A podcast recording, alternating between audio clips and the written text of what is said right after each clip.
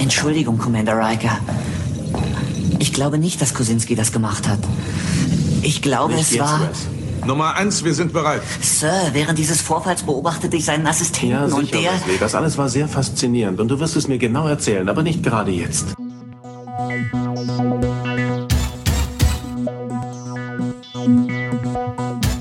Wir sind zurück und haben uns in dieser Folge einiges vorgenommen, denn während unserer Sommerpause ist endlich die erste Staffel von Star Trek The Next Generation auf Blu-ray erschienen. Wir haben uns natürlich die blauen Scheiben für euch genau angesehen.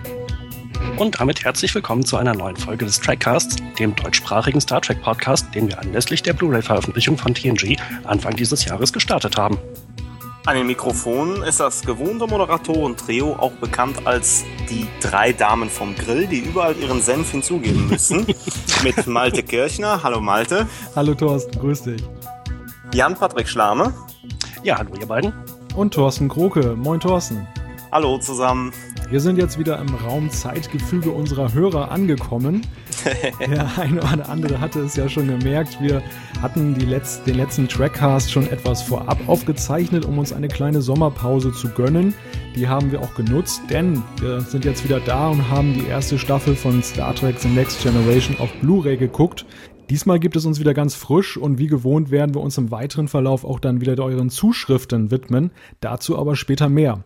Wie gesagt, wir haben einiges zu besprechen heute, verschwenden wir also keine Zeit. Über den Pilotfilm Mission Farpoint haben wir ja bereits in der ersten Folge des Trackcasts gesprochen. Die Episode war Teil der Schnupper-Blu-ray, die CBS Anfang des Jahres veröffentlicht hatte. Jetzt ist die ganze erste Staffel erschienen, das erste von sieben Paketen, auf die wir uns freuen dürfen.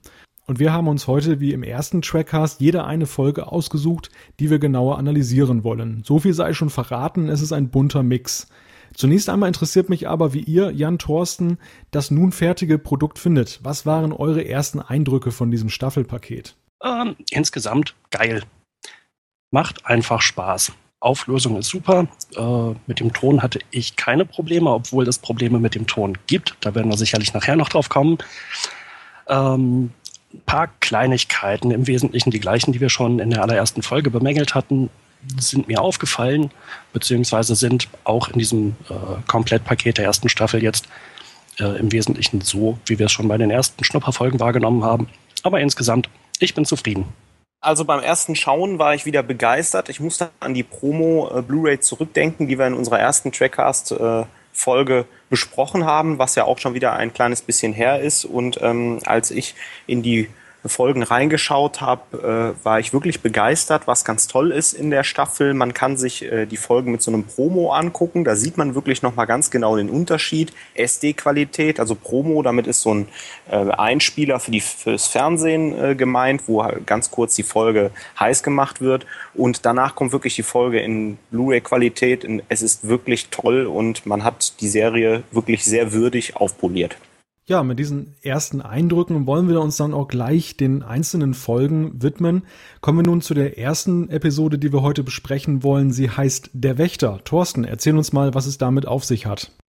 Ja, der Wächter oder im Original The Last Outpost ähm, ist die fünfte Folge ähm, der ersten Staffel von TNG. Die Folge ist ganz interessant, weil dort zum ersten Mal die Ferengi auftauchen. Ähm, jeder kennt Quark, ähm, einer der tragenden Figuren auch aus DS9. Ähm, aber bis es soweit kommt, äh, sieht man in dieser Folge wirklich, wie die Anfänge der Ferengi sind. Aber vielleicht erstmal kurz zur Folge.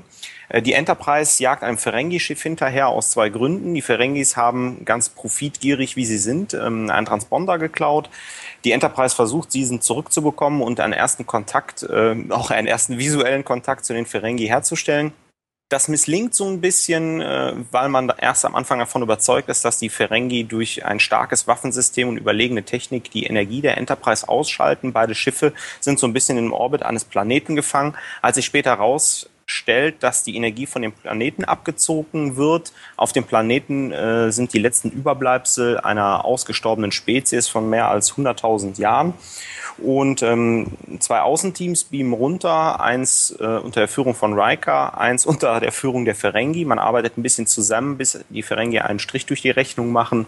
Ähm, ja, mit ihren äh, energiegeladenen Peitschen die Crew angreift. Äh, doch nichtsdestotrotz äh, bleibt Raika cool und kann mit dem Wächter ähm, interagieren, der von der letzten Rasse übrig geblieben ist. Das Ganze wird dann aufgelöst, äh, indem äh, die Energie wieder zu beiden Schiffen zurückkommt und äh, die Episode ist dann auch schnell vorbei. Gut, ähm, ich habe versucht, die wesentlichen Details jetzt einmal noch mal kurz zu erklären. Ähm, Malte Jan, habt ihr die Folge gesehen oder ähm, habt ihr diese Folge übersprungen, als ihr euch die Blu-rays angeguckt habt? Ja, selbstverständlich habe ich die Folge in Vorbereitung auf diesen Trackcast gesehen. sonst, sonst ließe sich ja schwerlich drüber diskutieren. Ähm, The Last Outpost, der Wächter, ist sicherlich eine ganz interessante und wegweisende Folge für die Serie oder beziehungsweise für Star Trek allgemein, denn wir erleben ja hier die Einführung der Ferengi. Die präsentieren sich hier als Spezies noch ziemlich unfertig, ähm, aber wir erkennen schon wesentliche Charakterzüge. Das betrifft zum Beispiel jetzt, ja, dieses Geschäftsgebaren der Ferengi, dass sie halt so Typen sind, naja, mit denen manchmal nicht ganz gut Kirschen essen ist und die auch manchmal ein bisschen bluffen. Aber im Großen und Ganzen merkt man schon, das ist noch sehr ein sehr ungeschliffener Diamant, möchte ich mal sagen. Also dieses ständige Gekrieche in gebückter Haltung, diese sehr etwas merkwürdige Sprache, wobei ich jetzt auch die deutsche Fassung geguckt habe und da äh, sprechen die ja schon arg komisch dann, dass man sie manchmal fast gar nicht verstehen kann. Das hat sich ja dann später in Deep Space Nine ja dann doch deutlich verändert und ist ja auch dann wesentlich besser geworden. Interessant ist ja, dass diese Spezies, die ja hier sehr früh in der Serie eingeführt wird, in TNG ja fast gar nicht mehr weiterverwendet wurde, wohingegen sie dann ja nachher in Deep Space Nine, ich möchte schon fast sagen, eine Hauptrolle spielte und ja auch ganz ganze Episoden ausmachte. Also zu TNG-Zeiten wusste man mit den Ferengi augenscheinlich noch nicht ganz so viel anzufangen, später dafür umso mehr. Insofern erstmal grundsätzlich eine meines Erachtens sehr bedeutsame Folge, zumal wir hier auch den ersten Auftritt von Armin Schimmerman äh, zu sehen bekommen. Ganz genau. Der ja nun äh, uns allen bekannt ist. Interessant ist ja auch noch dann nebenbei bemerkt, äh, dass ja schon viele Deep Space Nine Charaktere, oder was heißt viele, einige Deep Space Nine Charaktere ja sehr früh schon bei TNG aufgetaucht sind. In der zweiten Staffel haben wir ja zum Beispiel Colmini mit äh, hier Miles O'Brien. Also da äh, geht's ja auch schon früh los. Interessantes Detail Teil, bevor, bevor ich möchte jetzt natürlich auch nicht Jan alles wegnehmen. Oder mir. Oder Thorsten, ja, genau. Aber äh, Thorsten, du hast ja diese Elektropeitschen da schon angesprochen. Ich bin sehr glücklich, dass sie später nicht mehr zum Einsatz kamen, denn das war schon arg lächerlich. Also ich glaube, Indiana Jones hätte sich über so eine Peitsche gefreut. ja, aber diese Peitsche ist irgendwie auch ein Stück weit ja der Inbegriff, sage ich mal, äh, der ersten Staffel von TNG. Wir haben ja mit viel, wir haben viele gute Ansätze, aber wir haben eben auch teilweise so relativ lächerliche Sachen, die man glücklicherweise dann aber auch einfach fallen ließ, auch in der Gefahr, dass es ja so ein bisschen komisch wirkt, dass man dann später nie mehr was da von diesen Peitschen gehört hat. Aber ähm, das ist schon sehr weise, dass man dann auch selbstkritisch geguckt hat, was war jetzt vernünftig, was war nicht so toll. Und ja, wie gesagt, also für mich erstmal grundsätzlich eine Folge, die sehr wegweisend ist und ähm, ja, auch eigentlich ganz schön anzusehen ist. Ja, würde ich mich im Großen und Ganzen anschließen. Äh, da muss ich jetzt mal zwischendurch gleich ein wenig Nitpicking betreiben.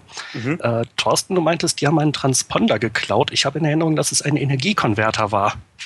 Ja, also äh, ich bin zwar nicht der Mechaniker oder Physiker, aber für mich sind äh, diese Teile genauso wie Subraum-Warpfelder und äh, äh, Transmissionsskripte, Delta, Gamma, Oszillatoren eigentlich äh, relativ egal. Ob es jetzt der Energiekonverter ist oder ähm, ein Transponder. Ich glaube, da der in der Folge nicht auftaucht von dem kleinen Spiel, was Riker nachher an die Ferengi äh, beamt, wo sich Data an dem Kinderspiel die Finger einklemmt, mal abgesehen, äh, glaube ich, sieht man keine solchen Gegenstände. Ja, das allseits beliebte Technobubble äh, und die Erwähnung von Colmini eben, äh, der ist schon im Pilotfilm dabei. Stimmt, Entschuldigung, der war ja auch auf der Brücke dann zu sehen. Wie immer sind wir sehr gut vorbereitet. Genau, aber es, äh, ich bin auch nicht ganz sicher. Es kann sein, dass er in der zweiten Staffel erst als äh, Chief O'Brien bezeichnet wird. Vorher ist er teilweise Lieutenant. Das ist alles ein bisschen sehr komisch. Ja, wie ich eben schon meinte, ich sehe es so äh, genauso wie Malte eigentlich. Ähm, es ist schon eine wichtige Folge, weil die Ferengi das erste Mal auftauchen. Es ist auch eine komische Folge, weil die Ferengi nachher so anders sind und äh, ja, diese komischen Phaser-Peitschen oder was auch immer, die wirken schon sehr merkwürdig. Also die Ferengi haben sich zum Glück wesentlich besser entwickelt, später im Lauf, ja, nicht wirklich von TNG, sondern im Lauf von DS9. Aber wobei, ich, wobei ich doch sagen muss, vielleicht haben die Ferengi nur endlich mal bessere Waffen gekauft. Kann ja auch sein. Ja, das ganze Verhalten der Ferengi ist ja auch schon äh, anders, als man es später kennt. Vielleicht war das jetzt natürlich auch irgendwie eine, eine verstoßene Gruppe, die sich mit ihrem eigenen Raumschiff da irgendwie auf den Weg gemacht hat. Äh, nur ein paar Folgen später tauchen die Ferengi ja schon wieder auf in, ähm, äh, wie heißt die Folge? Die Schlacht von Maxia müsste es sein. Und schon da benehmen sie sich ja eigentlich deutlich anders als äh, die paar Exemplare, die wir hier in diesem ersten Auftritt sehen. Ja, richtig. Vielleicht noch, ähm, also ich schließe mich grundsätzlich eurer Meinung an, aber vielleicht sehen wir hier in dieser Folge sehr schön, was, wie ich finde, die ganze erste Staffel ausmacht. Und das ist, dass die Sachen arg überzeichnet und eindimensional sind. Grundsätzlich ist man ja bei den Ferengi nicht davon abgerückt, dass Profit äh, im Gegensatz zur, äh, zur Föderation, wo Geld nicht mehr die treibende Kraft ist, äh, im Vordergrund steht bei den Ferengi. Ähm, auch deren Aussehen wird von der Kleidung mal abgesehen, genauso wie vom Schiffsdesign, äh, ähm, grundsätzlich eigentlich beibehalten. Ähm, weiterhin wirken sie eher kleiner und gedrungener, wobei auch das Agieren hier wie so die sieben Zwerge, obwohl wir nur drei sehen im Außenteam, auch schon wieder arg überzeichnet ist. Ähm, sind einfach so Stereotypen und ich finde gut, dass man an dieser Grundidee festgehalten hat, aber wie ihr schon richtig bemerkt habt, dass die äh, im Grunde genommen weiterentwickelt werden. Äh, und ich finde es schön, dass man direkt in der ersten Staffel äh, wirklich ein sehr aufwendiges Make-up sieht. Weil eins muss man sagen, wenn man jetzt die Blu-ray sieht, man sieht ja am Anfang der Folge die Großaufnahme des Daemon. Ähm, das ist wirklich schon, man sieht das wirklich sehr, sehr gut. Das Make-up war sehr gut. Und aber auch nachher auf dem Planeten ähm, sind die Ferengi eigentlich ganz gut gemacht, inklusive der, äh, der Energiepeitsche. Was eher missfällt, ist das Set, weil das erinnert mich doch wirklich stark wieder an Argetos-Zeiten, wo halt diese Kristalle da sind. Und ich habe noch Datas Schmunzel im Hintergrund, äh, wo er auf diesem Kristall steht und dann runterspringt und dann irgendwie sowas sagt wie, naja, ähm, ja, ist eigentlich nichts Besonderes hier, wenn man sich die Kristalle anschaut, die hier wachsen. Und das so der versteckte Seitenhieb, dass auch vielleicht das Set einfach nicht besonders ist. Ja, es hat sich halt alles noch gefunden und äh, ich glaube auch die Budgets, die dann später der Serie zur Verfügung standen, waren etwas höher als am Anfang in der ersten Staffel. Ich würde aber ganz gerne nochmal auf den Aspekt mit der ersten Staffel zu sprechen kommen. Ähm, Thorsten, da bin ich ganz deiner Meinung. Ähm, wir haben hier einige klassische Phänomene, die uns ja die ganze erste Staffel dann begleiten. Das fängt damit an, dass ja ähm, fast jeder Planet eine ganz große Überraschung in sich birgt. Also wir haben ja viele ja. Episoden, wo dann merkwürdige Völker sind, äh, Angel One, die schwarze Seele. Also da sind allerhand Folgen, die Enterprise fliegt einen Planeten an und irgendwas Merkwürdiges passiert da unten. Das hat sich ja im Laufe der Serie dann auch so ein bisschen geändert. Ich glaube aber auch, dass so der die Herangehensweise ähm, sich im weiteren Verlauf der Serie oder der Serien geändert hat, weil hier ist es ja noch so, dass man den Anspruch verfolgt hat, dass die Zuschauer und die TNG-Besatzung mehr oder weniger gleichzeitig ja neue Erfahrungen sammeln. Also die Ferengi werden hier ja auch eingeführt als vollkommen unbekannte Spezies, über die man jetzt was kennenlernen möchte. Und somit erleben ja TNG-Besatzung und Zuschauer das gleichzeitig, wohingegen später dann auch schon mal das so ist, dass dann Spezies auftauchen, wie zum Beispiel Cardassianer oder so, die waren dann halt immer schon da und man lernt sie dann als Zuschauer erst kennen, aber ähm, im Star Trek-Universum sind sie keine Unbekannten. Das ist im Prinzip auch eine ganz interessante Herangehensweise, die da gewählt wurde, meines Erachtens. Und ähm, um auf den Aspekt nochmal mit Classic-Serie äh, zu sprechen zu kommen, der Wächter, der ist ja im Prinzip auch so ein klassisches Classic Alien. Absolut. Also auch dieses jahrhundertealte Volk, das er jetzt so eine große Bedeutung da im Universum gehabt haben soll, das spielt ja nie mehr eine Rolle. Und das ist auch so diese typische Classic-Herangehensweise, eine Folge, ähm, da werden irgendwelche Sachen eingeführt, die ganz bedeutsam sind und man hört nie wieder davon etwas. ja es ist auf jeden Fall sehr schön, dass sich äh, das später ändern wird und dass beispielsweise halt die Klingonen sehr viel mehr Bedeutung bekommen werden, gerade bei TNG und äh, die Romulaner beispielsweise, die Cardassianer. Da hat sich schon eine Menge getan im Laufe der Serie. Und ich fand so die Beschreibung eben relativ schön mit dem ungeschliffenen Juwel in der ersten Staffel. Mhm. Das trifft es eigentlich sehr gut. Ähm, letzter Aspekt noch, der in der Folge ganz schön ist, ähm, den man aber, glaube ich, leider aus Kostengründen verworfen hat. In einer Szene sitzt Data am Konferenztisch und benutzt so, ähm, so ein Hologramm, was den Planeten zeigt und, äh, naja, wo halt allerlei typische Star Trek, TNG-artige Symbole hin und her schwirren und äh, das ist so ein Analyseprojektor als dreidimensionales Hologramm. Äh, leider verwirft man das Ganze und ich fand es in der Folge sehr cool und jetzt auf der Blu-ray sieht man auch wirklich jedes Detail, jede Zahl, jeden feinen orangen und gelben Strich, ähm, der sich da abzeichnet. Ähm, ja, netter Randaspekt in der Folge. Überhaupt sollten wir ja nochmal auf die Optik zu sprechen kommen, denn die ist ja gerade der wesentliche Aspekt jetzt bei der Blu-ray-Veröffentlichung.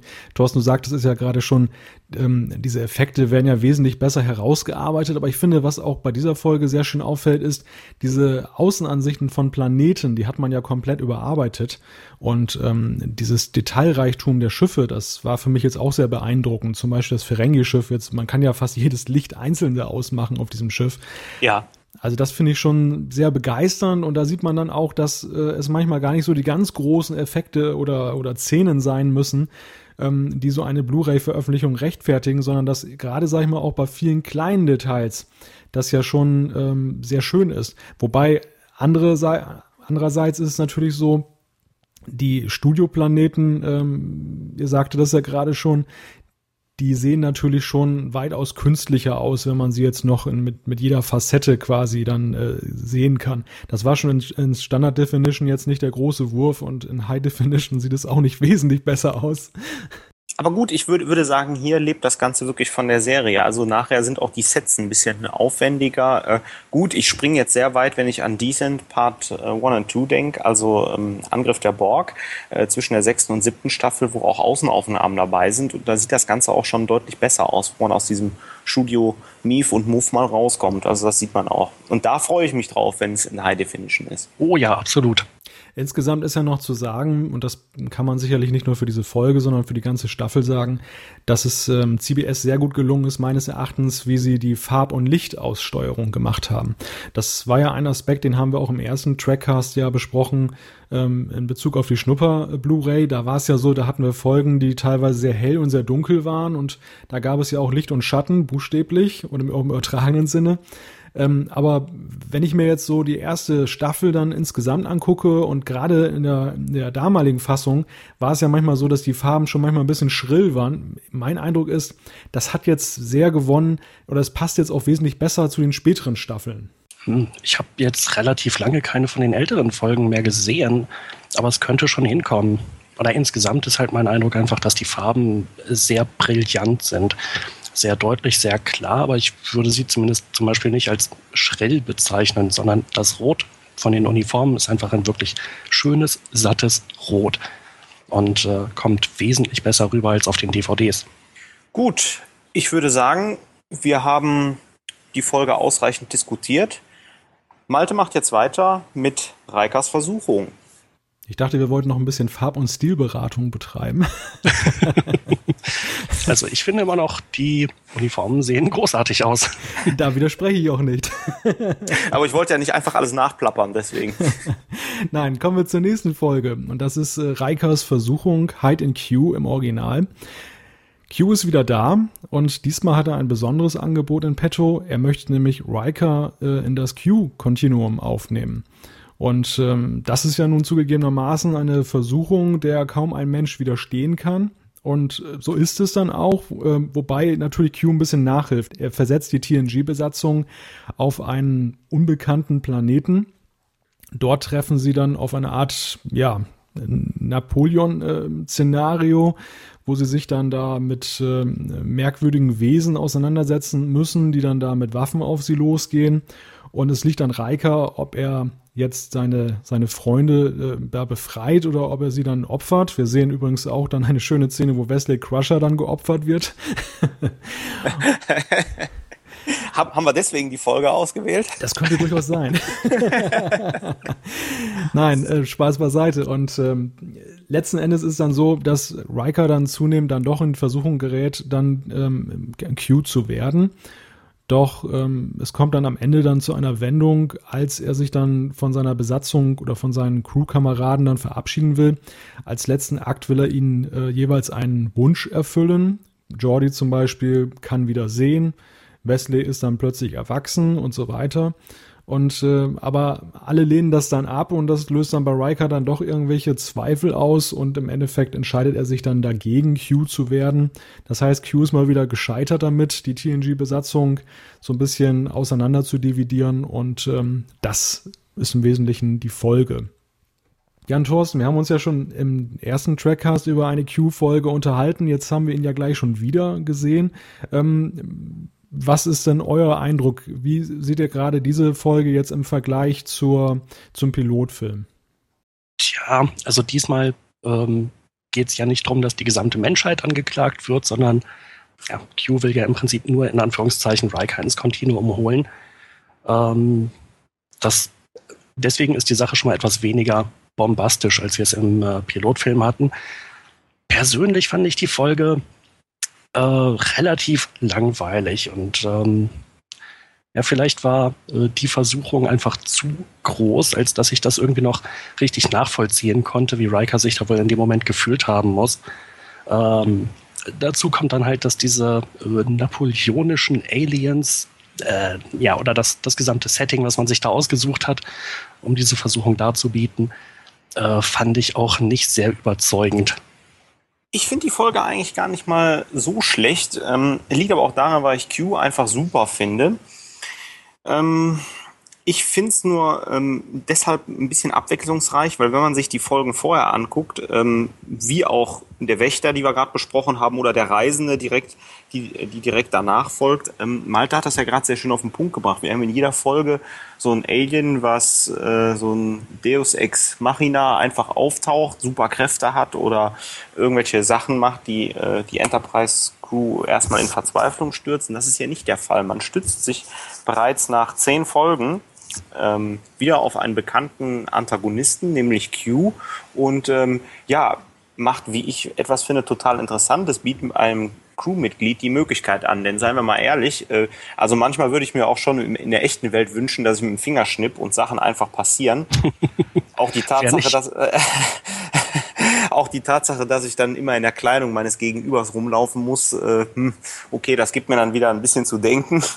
Aber ähm, davon abgesehen finde ich die Folge ganz interessant. Und ähm, man benutzt hier einen Schachzug, ähm, dass man halt eigentlich äh, Sachen, die unumstößlich sind, ähm, dann doch wieder so ein bisschen aus der Bahn wirft. Ähm, das ist nämlich der Tod von zwei Crewmitgliedern, um da wirklich da ein bisschen dramatisch zu sein. Dass es ausgerechnet Worf und Wesley trifft, äh, mag allerdings ein bisschen verwundern. Sind es doch bis dahin die Rollen, glaube ich, die am wenigsten, naja, wirklich eigenen Raum zum Spielen hatten. Hatte ich bis jetzt bei den ersten zehn Folgen den Eindruck. Meine Meinung ist irgendwo zwischen euren beiden.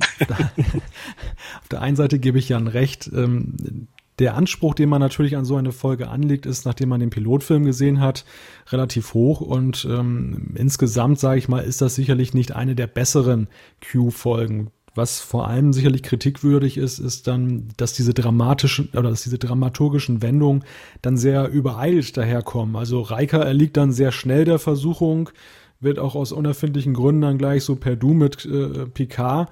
Und im nächsten Moment, sage ich mal, da ist dann auch plötzlich das ganze Thema wieder für ihn erledigt und es gibt da gar keinen Zweifel daran. Das ist auch wieder so ein Klassiker in der ersten Staffel, dass es manchmal relativ unerklärlich dahergeht. Ich finde, im weiteren Verlauf der Serie sind Entscheidungen manchmal plausibler. Und das ist auch so ein bisschen der Wermutstropfen in dieser Folge. Ähm, Überzeichnung, auch das haben wir wieder, billigen Planeten. Also da kommt so einiges zusammen. Gleichwohl, was man sehr positiv hervorheben muss, ist, dass ähm, Q vielschichtiger wird. Ich kann mich erinnern, Jan sagte im ersten Trackcast, es ist noch relativ unklar, was Q eigentlich will und ähm, das wird ja hier doch so ein bisschen dann aufgearbeitet. Erstmals wird ja klar, warum er überhaupt auftaucht, nämlich aus der Sorge heraus, dass die Menschen sich weiterentwickeln, immer mächtiger werden und möglicherweise den, den Qs dann auch äh, Probleme bereiten könnten. Und er fühlt sich halt dann gemüßigt oder beauftragt, da in irgendeiner Weise ähm, da einzugreifen.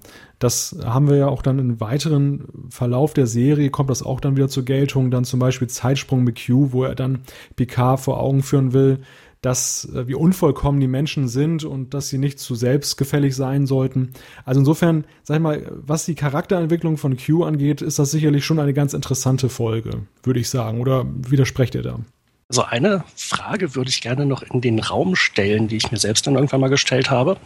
Und zwar in den späteren Auftritten von Q äh, hat man eigentlich zunehmend den Eindruck, dass er ja, dass er den Menschen was beibringen will, dass er den Menschen was zeigen will, etwas vor Augen äh, führen. Äh, vielleicht am deutlichsten in der Folge ähm, Willkommen im Leben nach dem Tode, wo er Picard halt zeigt, wie Picards Leben verlaufen wäre, wenn er nicht äh, einen Streit mit ein paar Nausikanern angefangen hätte. Deshalb die Frage an euch beide, Thorsten und Malte. Ist das vielleicht sogar schon in dieser Folge sein, äh, seine eigentliche Motivation, dass er Riker nur vor Augen führen will? wie er sich vielleicht auch zum Negativen verändern kann, wenn er so viel Macht bekommt? Ich denke, ähm, ja, man sieht das schon. Man hat das Potenzial von Q als äußerst charismatischen Antagonisten erkannt und man hat, wir haben ja rausgearbeitet im ersten Trackcast, der Q ist so ein bisschen naja, reduziert und ziemlich eindimensional. Und man versucht das hier aufzubrechen. Und das ist sehr schön, weil während im weiteren Verlauf der, Serie, der ersten Staffel die Charaktere äh, oftmals eindimensional und recht simpel bleiben, bricht man ihn auf. Und ich finde, also es ist auch eine Lehrstunde für Heika, ganz klar. Also ich persönlich denke, das Potenzial ist da aber typisch für die erste Staffel wird es noch nicht so richtig umgesetzt. Also ein Zeitsprung mit Q in der zweiten Staffel ist schon, wird es schon weitaus deutlicher, dass Q auch kommt, um den Menschen was beizubringen. Hier kann man die Deutung, kann man haben, aber so richtig ausgearbeitet wird es nicht. Es ist so ein bisschen unvollkommen, meines Erachtens. Ein Aspekt, auf den ich jetzt ganz gerne noch zu sprechen kommen würde, ähm, ist natürlich die Optik. Was hat sich getan? Was ist besser geworden? Ich muss sagen, diese Folge fiel mir eigentlich so als diejenige auf oder als eine von diejenigen auf, die gar nicht so besonders stark Kapital aus äh, HD gezogen haben. Oder täuscht mein Eindruck? Wie seht ihr das? Hm, gute Frage. Ähm, insgesamt finde ich, ist es ohnehin, ähm, es schwankt sehr stark und zwar nicht mal von Folge zu Folge, sondern von Szene zu Szene. Äh, es kommt immer wieder vor, dass es meinetwegen eine Großaufnahme von PK gibt und ich finde, das Bild ist perfekt gestochen scharf. Absolut genauso, wie es sein muss. Dann gibt es einen Schnitt und man sieht die Brücke aus so einer etwas entfernteren Perspektive und es kommt mir relativ unscharf vor. Und jetzt gerade bezogen auf diese Folge hm, kann ich nicht sagen, dass es mir da besonders stark oder schwach aufgefallen wäre mit der Verbesserung. Aber wo wir äh, eben noch beim Wächter waren, da fand ich zum Beispiel die Szenen auf dem Planeten, ähm, wo äh, das Außenteam den Ferengi begegnet ist mit dem Wächter, äh, diese Kristalle und die Effekte, die kamen sehr, sehr geil. Also da war die Verbesserung äh, massiv richtig gut. Ähm, ich finde, der Teufel steckt hier im Detail. Ähm, es gibt immer mal wieder Szenen, äh, es ist entweder die totale auf die Leute oder wirklich einfach im Dialog wenn man sich wirklich aufs Bild konzentriert, sieht man, wie die Uniform gearbeitet ist. Man sieht es ein bisschen glänzen. Man sieht auch wirklich das, das Minenspiel zwischen Riker und, ähm, und Q. Ähm, und natürlich sind es immer noch so kleinere Szenen, die zu sehen sind. Sei es der Weltraum, sei es die Enterprise, die vorbeifliegt. Ich glaube, da sind eher die Details äh, wichtig. Auf der anderen Seite, vielleicht ist man auch schon nach zehn Folgen ein bisschen abgestumpft und hat sich schon an die Top-Qualität gewöhnt. Nur, sein, ja. Äh, ja, das nur, kann durchaus sein. Nur, äh, da gebe ich auch wieder zu bedenken, sobald man dann eine andere Staffel DVD oder gar Videokassette einlegt, da kriegt man das Grausen. Bildlich gesprochen. Ein Aspekt, den ich auch ganz gerne noch ansprechen würde, als letzten Aspekt, bevor wir zur nächsten Folge kommen, ist das Bildschirmverhältnis. Das Bildschirmverhältnis ist ja jetzt bei 4 zu 3 geblieben. Ähm, in den Extras gibt es ja auch dann ein Feature, wo dann erklärt wird, woran das liegt, nämlich daran, dass man zwar beim Film in Breitbild aufgenommen hat, aber weil man ja damals nicht daran gedacht hat, dass die Fernseher irgendwann 16 zu 9 zeigen könnten, hat man dann so den Bild nicht, in Anführungszeichen nicht sichtbaren Bildrand genutzt, um zum Beispiel auch so Mikrofonständer und solche Sachen aufzustellen. Und auch die Effekte waren dann dahingehend bearbeitet, dass dann die Raumschiffe dann eben aufhörten dann am Rand des 4 zu 3 Verhältnisses. Und das hat dann doch für deutliche Probleme gesorgt, als man dann das Ganze neu umsetzen wollte. Und äh, schlussendlich hat man gesagt, okay, wir nehmen 4 zu 3.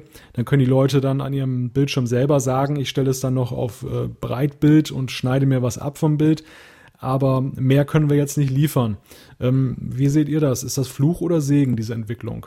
Naja, inzwischen hat man halt praktisch nur noch Breitbildmonitore mit 16 zu 9 oder 16 zu 10 rumstehen. Insofern bleibt jetzt natürlich mit 4 zu 3 einfach rechts und links eine Menge Platz. Das ist ein bisschen schade. Der Platz ist jetzt praktisch verschenkt.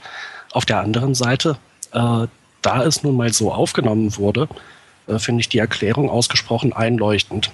Und äh, wenn man sich jetzt entschieden hätte, äh, seitens CBS das in 16 zu 9 umzuschneiden, dann hätte man halt entweder diese Sachen am Bildrand irgendwie digital da wegarbeiten müssen oder man hätte halt das äh, eigentliche Bild äh, praktisch beschneiden müssen und hätte, ja, wäre zu ganz anderen Ergebnissen gekommen, hätte ganz neue, ähm, äh, eine neue Bildkomposition gewissermaßen gehabt. Ähm, und unter diesen Umständen fand ich es einfach die sinnvollste Entscheidung, bei 4 zu 3 zu bleiben. So ist es damals ausgestrahlt worden, so kennen es alle. Äh, es ist jetzt halt kein 16 zu 9 kompatibles Breitbildformat, aber ich finde es in Ordnung. Richtige Entscheidung. Ich schließe mich Jans Meinung an und äh, kann nur sagen, ein guter Grund, sich einen noch größeren Fernseher zu kaufen. da kann dann rechts und links durchaus was schwarz äh, beiseite gehen. Hauptsache, ich habe ein großes Bild. Ja, einen größeren Fernseher braucht man möglicherweise auch ähm, wegen der Beschriftung. Wenn man die einzelnen Folgen aufruft, dann ist das doch arg klein. Ähm, seht ihr das genauso oder sind eure Fernseher dermaßen groß, dass ihr keine Probleme damit hattet? ähm, mein Fernseher ist, wie ich finde, schon sehr groß mit 42 Zoll. Ich hatte überhaupt keine Probleme. Ich konnte alles sehr gut lesen. Äh, ich gucke es am Computermonitor 24 Zoll. Da sitzt man naturgemäß einfach viel näher dran als an einem Fernseher. Deshalb hatte ich auch keine Probleme. Äh, wenn man jetzt ein kleineres TV hat und weiter weg sitzt, dann kann ich mir schon vorstellen, dass das nicht so ganz ideal ist. Hätte man vielleicht dran denken sollen und einfach die Schrift ein bisschen größer machen. Das ist ein guter Sehtest. ich merke schon ein Einzelschicksal. gehen, gehen, wir damit nun über zur dritten und letzten Folge, die wir in unserem Trackcast besprechen wollen. Es geht um die schwarze Seele. Jan, keine Zeit für schwarzen Humor. Was kannst du uns über diese Folge erzählen? Äh, es ist der letzte Auftritt für längere Zeit, jedenfalls von Tascha Ja in der Serie. Die Enterprise will sich mit einem Shuttle treffen, was äh, Counselor Troy zurückbringt.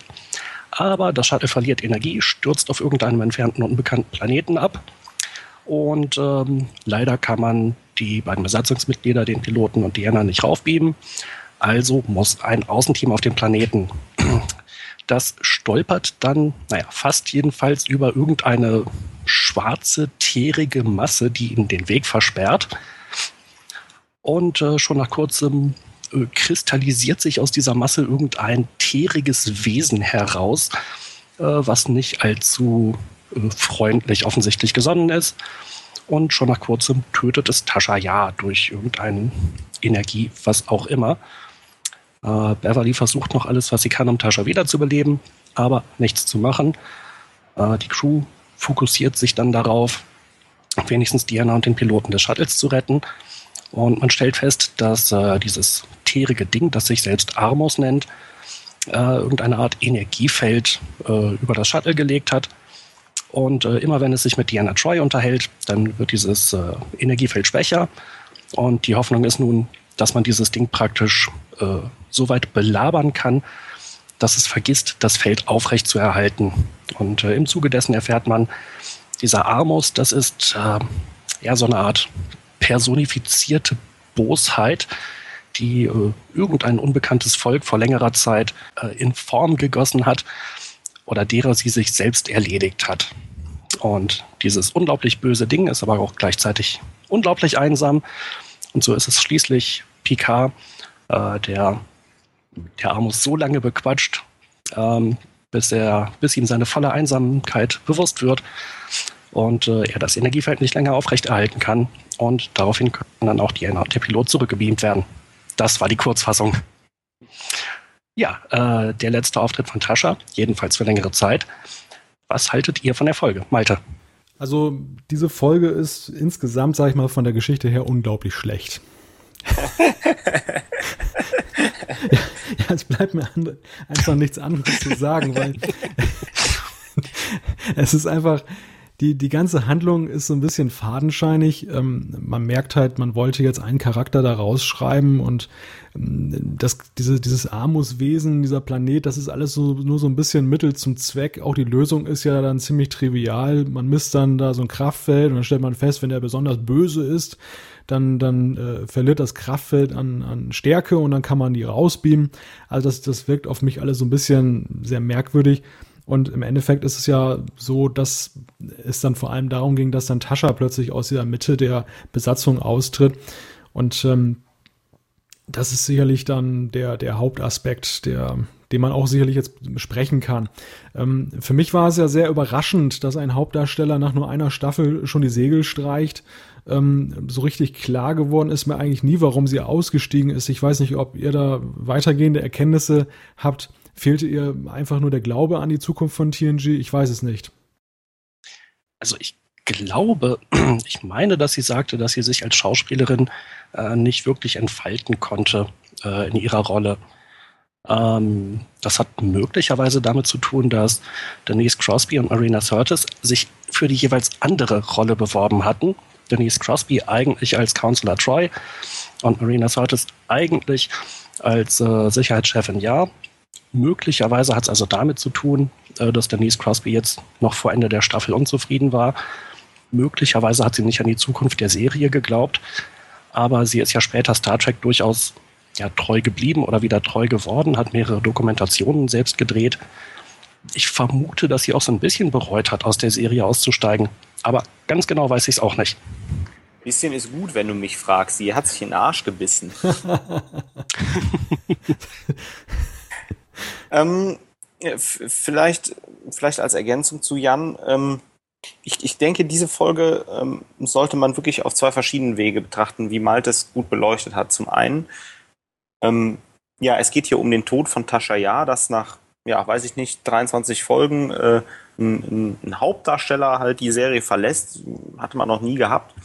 Zum anderen auch, ähm, zur Folge an sich, äh, in der man unglaublich schlecht präsentiert, wie sinnlos aber durchaus ein Tod sein kann. Denn wenn wir sonst in den Serien immer einen Tod hatten, hatten wir immer einen Heldentod. Und gerade bei Tascha Ja, äh, die allerlei Kung-Fu-Tritte immer in petto hatte, äh, glaubte man einfach an Heldentod, wie ja auch später in, in der dritten oder vierten Staffel mit äh, Die alte Enterprise, ähm, glaube ich, so heißt die Folge, Jan? Ja, genau ähm, äh, nochmal zu sehen ist, da bekommt sie ihren Heldentod, den sie haben will. Ähm, da versucht man das, glaube ich, auch noch so ein bisschen zu korrigieren. Aber das ist das ein, wirklich das Einzige, was so ein bisschen positiv von den ganzen negativen Sachen ist, dass man hier auch einfach mal einen völlig sinnlosen Tod thematisiert. Denn wenn wir uns an die ganzen gelben No-Names und Rothemden aus TOS erinnern und die ganzen gelben Sicherheitsleute, die beim Runterbeamen neben Worf, wo schon klar ist, der gibt jetzt den Löffel ab, ähm, äh, ja, da ist es eigentlich wirklich egal als Zuschauer. Wir brauchen nur ein Bauernopfer. Aber hier ist ein Hauptdarsteller als Bauernopfer. Und das finde ich mal wirklich überraschend. Äh, eine Sache, wo wir vielleicht noch kurz den Blick drauf lenken sollten, ähm, die Abschiedsszene von Tascha am Ende der Folge. Äh, wie hat euch die gefallen?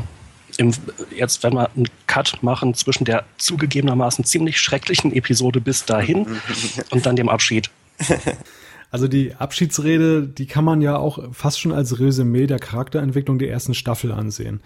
Ähm, das war jetzt so mein Eindruck. Tascha hat ja, ist ja jetzt auf jeden einzelnen Charakter nochmal eingegangen, hat gesagt, was er ihm bedeutet und äh, hat aber gleichzeitig auch so ein bisschen beschrieben, was wir selber als Zuschauer in diesen 23 Folgen gesehen haben.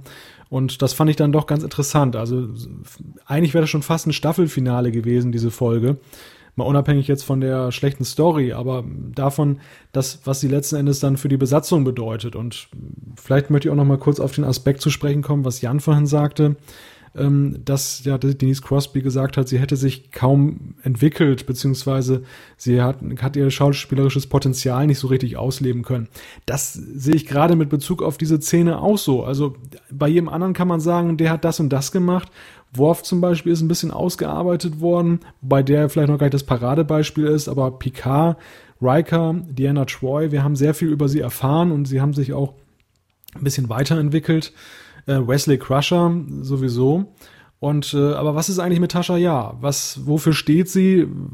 Was, wie hat sie sich weiterentwickelt in dieser Staffel? Und ich muss sagen, insgesamt ist sie ziemlich nimulös geblieben. Also es gab mal so Andeutungen mit, mit Bezug auf ihre Vergangenheit, dass sie nicht ganz so rosig gewesen ist. Und ähm, das war's aber dann eigentlich auch schon. Und ich weiß auch nicht, ob sie einen Charakter gewesen wäre, der jetzt in der Funktion bis zum Ende der siebten Staffel getragen hätte. Insofern war es vielleicht auch fast schon ein Segen für die Serie, dass es da so eine, so eine Personalrotation dann gegeben hat. Worf ist ja dann die Idealbesetzung für den Sicherheitschef gewesen, letzten Endes dann als. Absolut top. Ja, und das, dafür musste erstmal der Weg frei werden. Insofern äh, muss man ja schon fast ketzerisch sagen, das ist ein Segen, was da passiert ist letzten Endes. Ja, und die äh, Rotation ging ja dann relativ bald danach weiter. Ich glaube, schon ab der zweiten Staffel war Jordi dann der Ingenieur, oder? Mhm.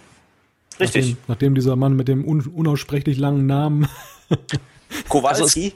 Also es, es, gibt in dieser Folge äh, die schwarze Seele einen Lieutenant Commander Leland T. Lynch. Und genau so meldet er sich bei der Brücke. Captain, hier spricht Lieutenant Commander Leland T. Lynch. Und ich habe mich immer gefragt, ob der Captain nicht weiß, wer gerade im Maschinenraumdienst hat.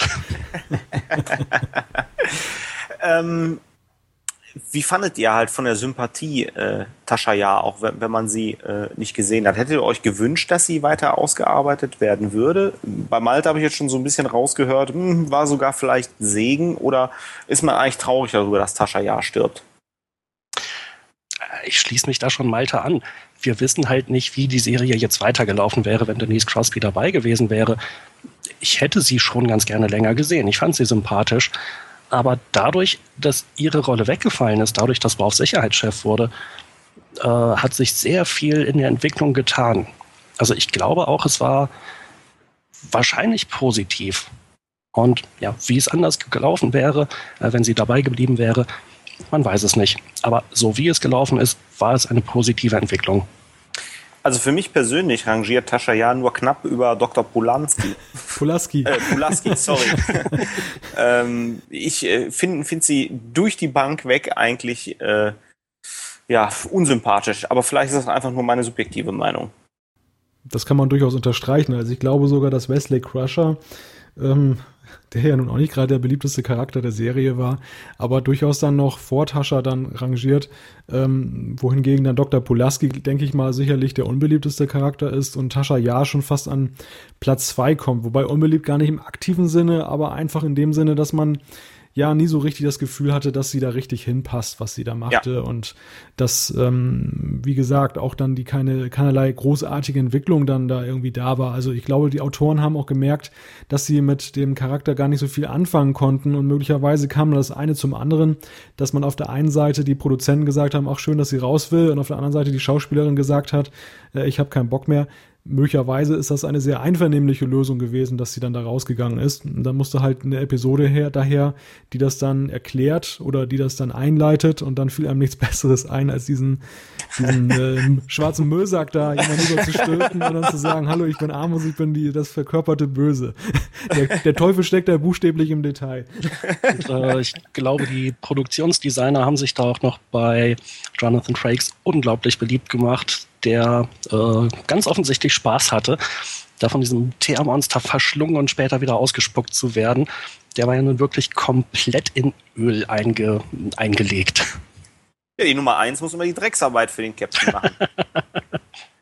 Also eine traurige Erkenntnis, die man auch noch aus dieser Folge ziehen kann, ist ja, dass ja grauenhafte Effekte sich dann auch in HD nicht mehr drastisch verbessern lassen. ja. Diese, diese, diese Teermasse, ich sag mal, die kommt auch dann in Blue, auf der Blu-ray-Disc dann nicht wesentlich besser rüber. Das ist einfach irgendwie schrecklich und dann, man sieht eben auch, dass da ein schwarzer Müllsack zum Einsatz kam, aber naja, schwamm drüber. Aber dann nehmen wir doch diese Folge nochmal zum Anlass, nochmal so ein bisschen zu äh, philosophieren über die, äh, die Philosophie und die Utopie von Star Trek, gerade bei Next Generation und gerade in der ersten Staffel, wenn wir es vergleichen mit den späteren Staffeln. Ähm, vielleicht kurz zur Erläuterung. Ich habe immer wieder den Eindruck bei den Folgen, dass sie diese Utopie so mit dem Brecheisen reinbringen. Da kommen dann so Erklärungen wie, Captain, Sie haben Kopfschmerzen? Das musste ich schon lange nicht mehr behandeln. äh, nur als wenn die Leute im 24. Jahrhundert jetzt keine Kopfschmerzen mehr kriegen, weil man, äh, ja, keine Ahnung, warum eigentlich? Hat der Captain keinen Stress mehr? Äh, wie habt ihr das wahrgenommen? Ich glaube, das geht alles so ein bisschen einher. Wir haben, ähm, wie wir gerade schon rausgearbeitet haben, so das Eindimensionale gleichzeitig mit dieser Überzeichnung äh, der Charaktere, aber auch so Sachen wie, das war jetzt bei der Folge, die ich besprochen habe, ähm, da ist irgendwann so eine Szene, wo nach Flaggen gefragt wird und Picard klärt so auf, dass Flaggen damals halt wichtig waren, jetzt braucht man das alles nicht mehr. Ähm, das sind so, ähm, glaube ich, man hat damals Instrumente benutzt, um halt dem Zuschauer zu zeigen, hey, wir machen eine gute Serie und äh, streuen mal was ein, um zu zeigen, wie die Zukunft aussieht und das auch an ganz simplen Beispielen klar zu machen. Man sieht, wie ich finde, mit Beginn der dritten oder vierten Staffel, wo das Ganze eingespielter ist, wo auch die Charaktere die Serie an sich tragen und die Serie sich trägt, dass man das dann einfach nicht mehr braucht und diese ähm, diese ganz simplen Beispiele dafür. Und ich finde, du du hast, du hast das sehr schön gesagt mit diesen Kopfschmerzen. So, ja, in der Zukunft haben wir keine Kopfschmerzen mehr. Äh, man wird ja überhaupt nicht müde zu betonen, zu sagen, wir brauchen kein Geld mehr, aus dem Replikator kommt alles. Nachher ist das gesetzt. Da brauchen wir uns keine Gedanken drüber zu machen, sondern ähm, da sind die Themen, die halt behauptet werden in der ersten Staffel, wie die Philosophie, ähm, tragen dann halt eine Folge man sieht das schon in der Folge Wem gehört Data, finde ich, wo halt diese philosophischen Aspekte ganz gut reinkommen, wo auch äh, Picard eine sehr gute Folge hat. Leider erst in der zweiten Staffel. Also ich muss, muss dazu sagen, ich sehe das auch so, Jan, die, die Beobachtung ist schon ganz treffend, wobei das eigentlich ja auch dann die Charaktere an sich betrifft. Also es ist ja vieles arg überzeichnet in der ersten Staffel.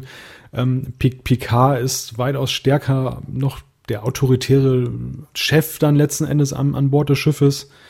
Ähm, bei anderen Gelegenheiten sind die Charaktere auch sehr ja, konfrontativ, wenn man zum Beispiel an die Folge Der Reisende denkt, da kommt dann dieser, äh, ähm, ja, dieser Ingenieur dann an Bord und alle sind sehr skeptisch und man geht dann relativ aggressiv aufeinander los.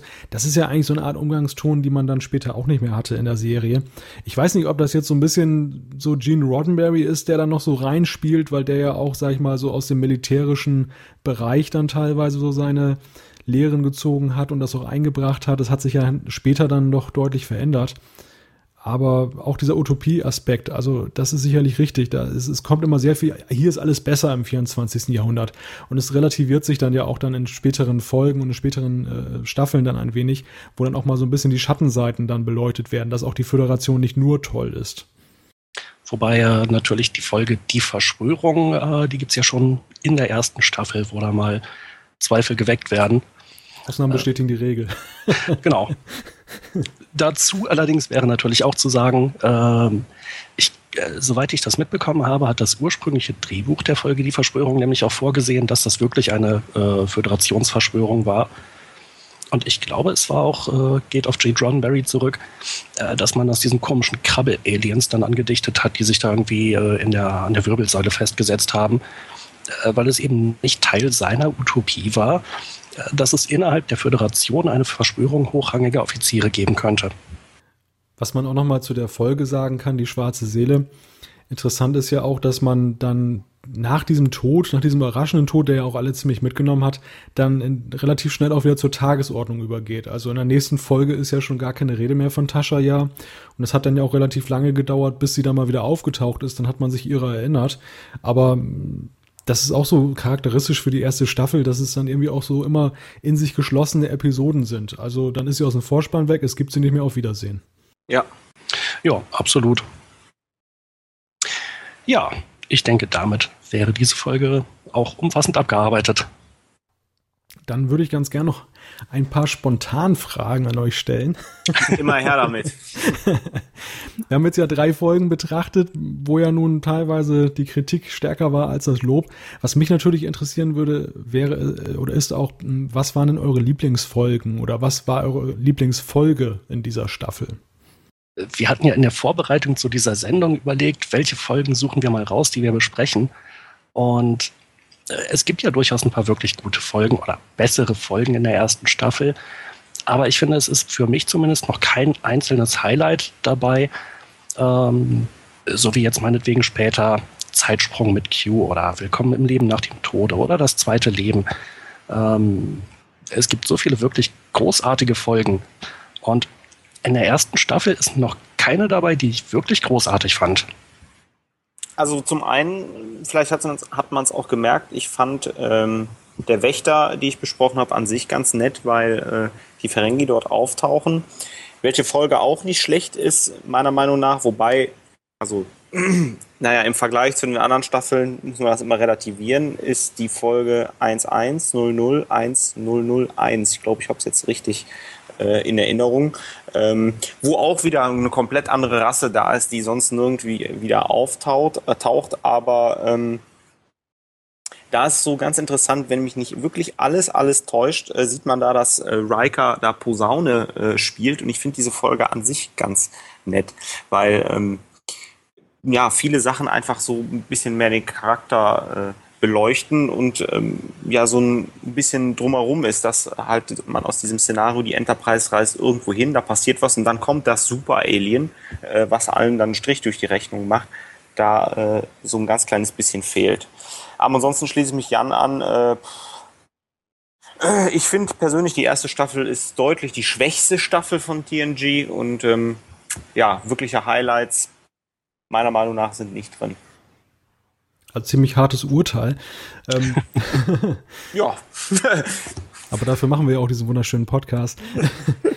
Jetzt schalten die Leute wahrscheinlich aus. Ich glaube auch. Jetzt haben wir sie alle verloren. Nein. ja, es wird ja besser. Die Serie wird deutlich besser. Und äh, ich weiß nicht, wie war das bei euch? Habt ihr die erste Staffel damals äh, praktisch live im TV gesehen oder ging es euch so wie mir, äh, dass ihr das auch erst später bei den Wiederholungen dann aus Sat 1 wirklich mitbekommen habt? Also vielleicht noch eben kurz ähm, noch meine Meinung. zu, Entschuldigung, ich wollte dich nicht daran hindern, die auszusprechen. Kein Problem. Also zu meinen Lieblingsfolgen der ersten Staffel zählt auf jeden Fall ähm, Der Reisende, weil das meines Erachtens eine ganz schöne Folge ist, wo auch dieser Aspekt mit Neues entdecken und unbekanntes Vorstoßen dann ja schon so ein bisschen zur Geltung kam. Also das war eigentlich eine ganz nette Folge. Ähm, die neutrale Zone ist meines Erachtens auch eine ganz schöne Folge, weil sie ja doch ein bisschen subtiler ist und nicht so mit diesem Holzhammer immer dann daherkommt. Also die Romulaner bleiben ja geheimnisvoll. Es wird diese Borg-Thematik schon so verdeckt eingeführt mit diesen verschwundenen Außenposten, wo man nachher auch gar nicht aufklärt, was, was da passiert ist. Das fand ich eigentlich relativ bemerkenswert für die erste Staffel, die ja sonst immer sehr wie gesagt, in geschlossenen Episoden daherkam. Es gab am Anfang ein Problem und am Ende eine Lösung. Und ähm, das sind natürlich keine Folgen, da gebe ich euch recht, die jetzt dann in den Rest der Serie so ausstrahlen, dass man hinterher sagen kann, meine Güte, das waren jetzt die besten Folgen. Aber innerhalb dieser Staffel, ich denke schon, dass es da unterm Strich mehr Licht als Schatten gab, aber dass das natürlich dann ziemlich in Schatten gestellt wurde, eben dadurch, dass es eben später weitaus besser wurde. Ja, also gerade bei die neutrale Zone, da will ich ja gleich nochmal einhaken. Das ist ja durchaus eine gute und spannende Folge, aber da hätte so viel mehr noch draus gemacht werden können äh, wenn man einfach auf diese äh, aufgetauten äh, Leute da aus dem Jahr 1900, äh, vermutlich 87 oder 88, verzichtet hätte. Denn das war dann wieder dieser Utopie-Aspekt, wo da irgendjemand fragt, was ist denn jetzt mit meinem Aktiendepot? Was interessieren Sie Aktien? Wir brauchen kein Geld mehr in der Zukunft. es ist doch eine legitime Frage für jemanden, der gerade 400 Jahre verschlafen hat oder 300 Jahre. Und auch hier fragt man sich, wo sind sie eigentlich geblieben? Man hat ja nie wieder was von ihnen gehört. Ja, das äh, hätte ja auch nochmal eine schöne Möglichkeit sein können, aus deren äh, Sicht nochmal so ein paar Dinge über die, äh, über die Zukunft, über die Utopie zu erfahren. Äh, die Chance hat man leider, finde ich, komplett vertan. Und das schmälert dann auch den Gesamteindruck äh, dieser Folge Die neutrale Zone, die ja ansonsten wirklich schon sehr verheißungsvoll ist. Aber nun zu deiner Frage, Jan, ähm, ob wir damals die erste Staffel live gesehen haben, in Anführungszeichen. Live ist ja für deutsche Verhältnisse sowieso etwas schwierig, weil, weil wir drei Jahre warten mussten, bis man ja. sich dann mal im ZDF entschieden hat, das zu zeigen. Ähm, ehrlich gesagt, ich kann mich gar nicht mehr so richtig erinnern, wie das war, aber ich meine schon, dass ich relativ am Anfang da auch eingestiegen bin. Ich bin ja mit TNG quasi groß geworden und habe ja Classic vorher auch nicht gesehen. Auch danach hat es lange gedauert, bis ich mir das mal angetan habe. Und ähm, ja, ich weiß es ja nicht mehr genau, ob es jetzt. Ich vermute, an, an diesem Punkt werden einige große Classic-Fans, die zu unseren Zuhörern gehören, äh, verbittert ausschalten. Die Serie angetan. ja, tut mir leid, das ist immer mein Empfinden. Nein, aber Spaß beiseite. Also ich bin auf jeden Fall zu ZDF-Zeiten da eingestiegen und ähm, das war ja dann relativ früh, weil dann ging es ja auch dann, glaube ich, relativ fix irgendwann dann auf Sat 1 über und dann waren ja so die öffentlich-rechtlichen Zeiten dann, Gott sei Dank muss man sagen, gezählt, denn das ZDF hat ja die Serie nicht gerade glimpflich behandelt. Ich erinnere da an rausgekürzte Szenen und auch die Synchro ist meines Erachtens unter Sat 1 oder unter der Regie von Sat 1 später besser geworden. Ja, das kann man, glaube ich, deutlich so sagen. Und auch die Originalserie hat ja unglaublich gelitten unter der deutschen Bearbeitung. Ähm, ich bin erst äh, auf Sat 1 äh, auf TNG aufmerksam geworden und auch mittendrin erst. Ähm, dann habe ich irgendwann mal, als ich gesagt habe, jetzt bist du Fan, jetzt schaust du dir die Serie mal von vorne an mit der ersten Staffel, als sie sie dann wiederholt haben, äh, äh, in Berührung gekommen und da war ich dann doch etwas schockiert, weil äh, mein Bild war dann schon eher so aus der dritten Staffel. Ja, und ich, ich vermute, dass das ganz vielen Leuten so geht. Zumindest habe ich den Eindruck bei vielen Leuten hier aus dem deutschsprachigen Raum, dass sie halt die Serie eigentlich im Lauf der Wiederholungen kennengelernt haben, die es ja bei Sat 1 praktisch jahrelang am Stück gegeben hat. Mhm. Und da konnte man ja teilweise von der ersten bis zur letzten Folge durchgucken. Das lief ja in praktisch einem Jahr durch. Die haben ja zeitweise jeden Tag eine Folge gezeigt und zeitweise jeden Tag eine neue Folge. Und ähm, wenn ich äh, damals schon angefangen hätte, die erste Staffel praktisch live im ZDF zu gucken, eine Folge pro Woche, da weiß ich nicht, ob ich wirklich dabei geblieben wäre. Und mir ging es halt genauso wie Thorsten. Ich habe dann später in der Wiederholung mal die erste Staffel auch wirklich am Stück gesehen. Und man merkte schon, ja, da kommt wieder so dieser Begriff einfach sehr gut, ungeschliffenes Juwel. Da wusste ich halt schon, was später einen erwarten würde. Und ähm, dann ist es halt Teil der, der Historie, äh, dass man notwendigerweise auch die erste Staffel guckt und kennt. Ähm, aber ja, die Serie entwickelt sich eben einfach später deutlich weiter. Kommen wir noch zu einer weiteren Spontanfrage. Ähm, das ist die nach, nach der Charakterentwicklung. Wir haben das ja schon verschiedentlich angesprochen. Wir haben ja nun auch schon unsere Negativcharts äh, angeführt. Ähm, aber was ist denn eigentlich mit der, mit der positiven Seite? Also welcher Charakter hat in dieser Staffel die stärkste Entwicklung erfahren? Was denkt ihr? Ich würde sagen Wesley Crusher. Denn äh, der war ja am Anfang ja, äh, man hat ja erfahren, Wesley ist sehr technikinteressiert und sehr technikaffin, aber das war so unkanalisiert. Und in der Hinsicht ist die Folge Der Reisende natürlich sehr wichtig, weil der Reisende dann Captain Picard erklärt, dass Wesley ja sowas ähnliches ist äh, wie Mozart, aber seine Begabung liegt nicht in der Musik, sondern in Quantenmechanik oder sowas. Und ähm, danach nimmt die Entwicklung von Wesley sehr viel gezieltere Züge an, indem er halt gleich zum Fähnrich Ehrenhalber befördert wird. Und im Laufe der Serie geht es ja dann weiter. Fähnrich äh, und lasst mich nicht lügen, er ist am Ende Kadett, als er aussteig aussteigt, oder? Hm, richtig.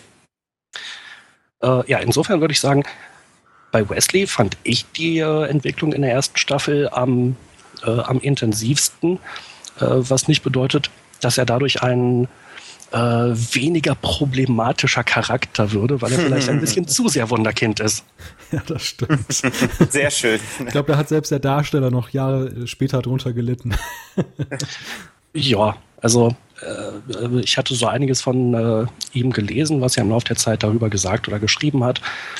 Und ähm, äh, er meinte halt, es hat unglaublich wehgetan, im Internet von irgendwelchen wildfremden Leuten zu lesen, äh, dass sie ihn nicht mögen und dass es eine Newsgroup gab namens alt.wesleycrusher.die,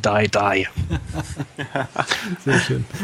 Wo, wobei, äh, man sieht das Ganze auch wieder mit einer humoristischen Brille, wenn man sich die Serie Big Bang Theory äh, mal anschaut, wo auch immer Anspielungen auf Wesley Crusher sind und wo Will Wetton tatsächlich mitspielt. Also, ähm, und er sieht das schon mittlerweile, glaube ich, mit so einem zwinkernden Auge. Ja, inzwischen glaube ich schon. Aber unterm, unterm Strich können wir doch sagen, das ist die Wesley Crusher Staffel. Und das besagt ja eigentlich schon fast alles. äh, da möchte ich aber noch mal kurz insistieren. Ähm, ich glaube, auch Riker hat in der, äh, in der Staffel äh, etwas an ähm, Farbe gewonnen, auch wenn er noch äh, ähm, mehrere eindimensionale, simple Eigenschaften hat. Trotzdem, er bekommt viel Raum, aber er kann auch viel machen. Und äh, ähm, viele Folgen haben auch direkt mit Reika zu tun. Ähm, seine Entwicklung ist noch lange nicht am Ende. Vor allem die seines Bartes nicht. Vor allen Dingen seine, und, und seines Bauches nicht. Er legt ja auch noch ein bisschen mehr zu. Aber ähm, ich finde auch er nimmt ein bisschen äh, Fahrt auf. In der ersten Staffel hat es, glaube ich, auch noch niemanden gewundert, dass Riker noch nicht zum äh, Captain seines eigenen Raumschiffes wurde. Wohingegen zum Ende der Serie hat man sich schon gefragt, will der eigentlich ewiger erster Offizier bleiben? Richtig.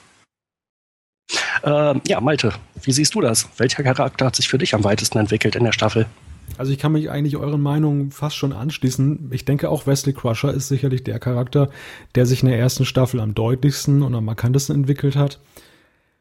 Ähm, andere, die haben ja noch nicht ihren Platz gefunden.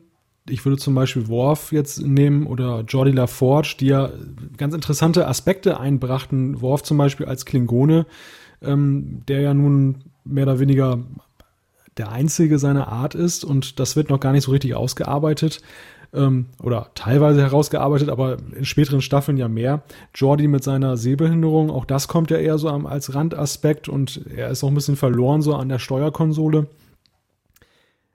Picard, finde ich, nimmt zum Ende der Staffel so ein bisschen Fahrt auf. Es gibt dann ja diese Folge Begegnung mit der Vergangenheit. Ähm, da wird ja schon relativ deutlich, dass er ja ein Karrieremensch ist, der ja sich dann auch gegen eine eigene Familie entschieden hat. Sicherlich nicht die schönste Folge. Sie ist bei unseren Rezensionen im DSI auch relativ schlecht weggekommen.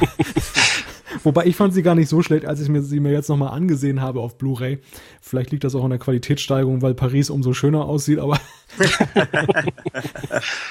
Nein, aber ich denke schon, dass Picard auch so ein bisschen sich dann weiterentwickelt hat im Laufe dieser Staffel. Aber auch da, sage ich mal, so der richtig große Wurf ist noch nicht dabei gewesen. Also es, es, es geht langsam voran, aber es, es plätschert so ein bisschen dahin und es gibt einige Charaktere, mit denen bin ich nie so richtig warm geworden. Zum Beispiel Diana Troy, da hat man ja auch gesehen, da experimentierte man immer so ein bisschen. Zum Beispiel wurde ja nie richtig plausibel die Frage erklärt, warum muss eigentlich diese Schiffsberaterin da ständig da auf der Brücke sitzen und während andere wichtige Funktionen in irgendwelchen Kammern dann ein Deck tiefer dann da sitzen. Äh, die muss gut aussehen, hallo? Und warum haben andere Schiffe dann keinen Schiffscounselor? ja, also, ne, ist immerhin das Flaggschiff, ja. Ach so. Okay. Äh, genau daran wird's liegen. Ich hoffe, ich habe die Frage damit hinreichend beantwortet. ja, vielleicht noch äh, eine ganz kurze, äh, ebenfalls spontane Frage. Und zwar nicht, wer war der Charakter mit der meisten Entwicklung, sondern wer war in der Staffel euer Lieblingscharakter? Oh Gott. Riker, ist doch klar.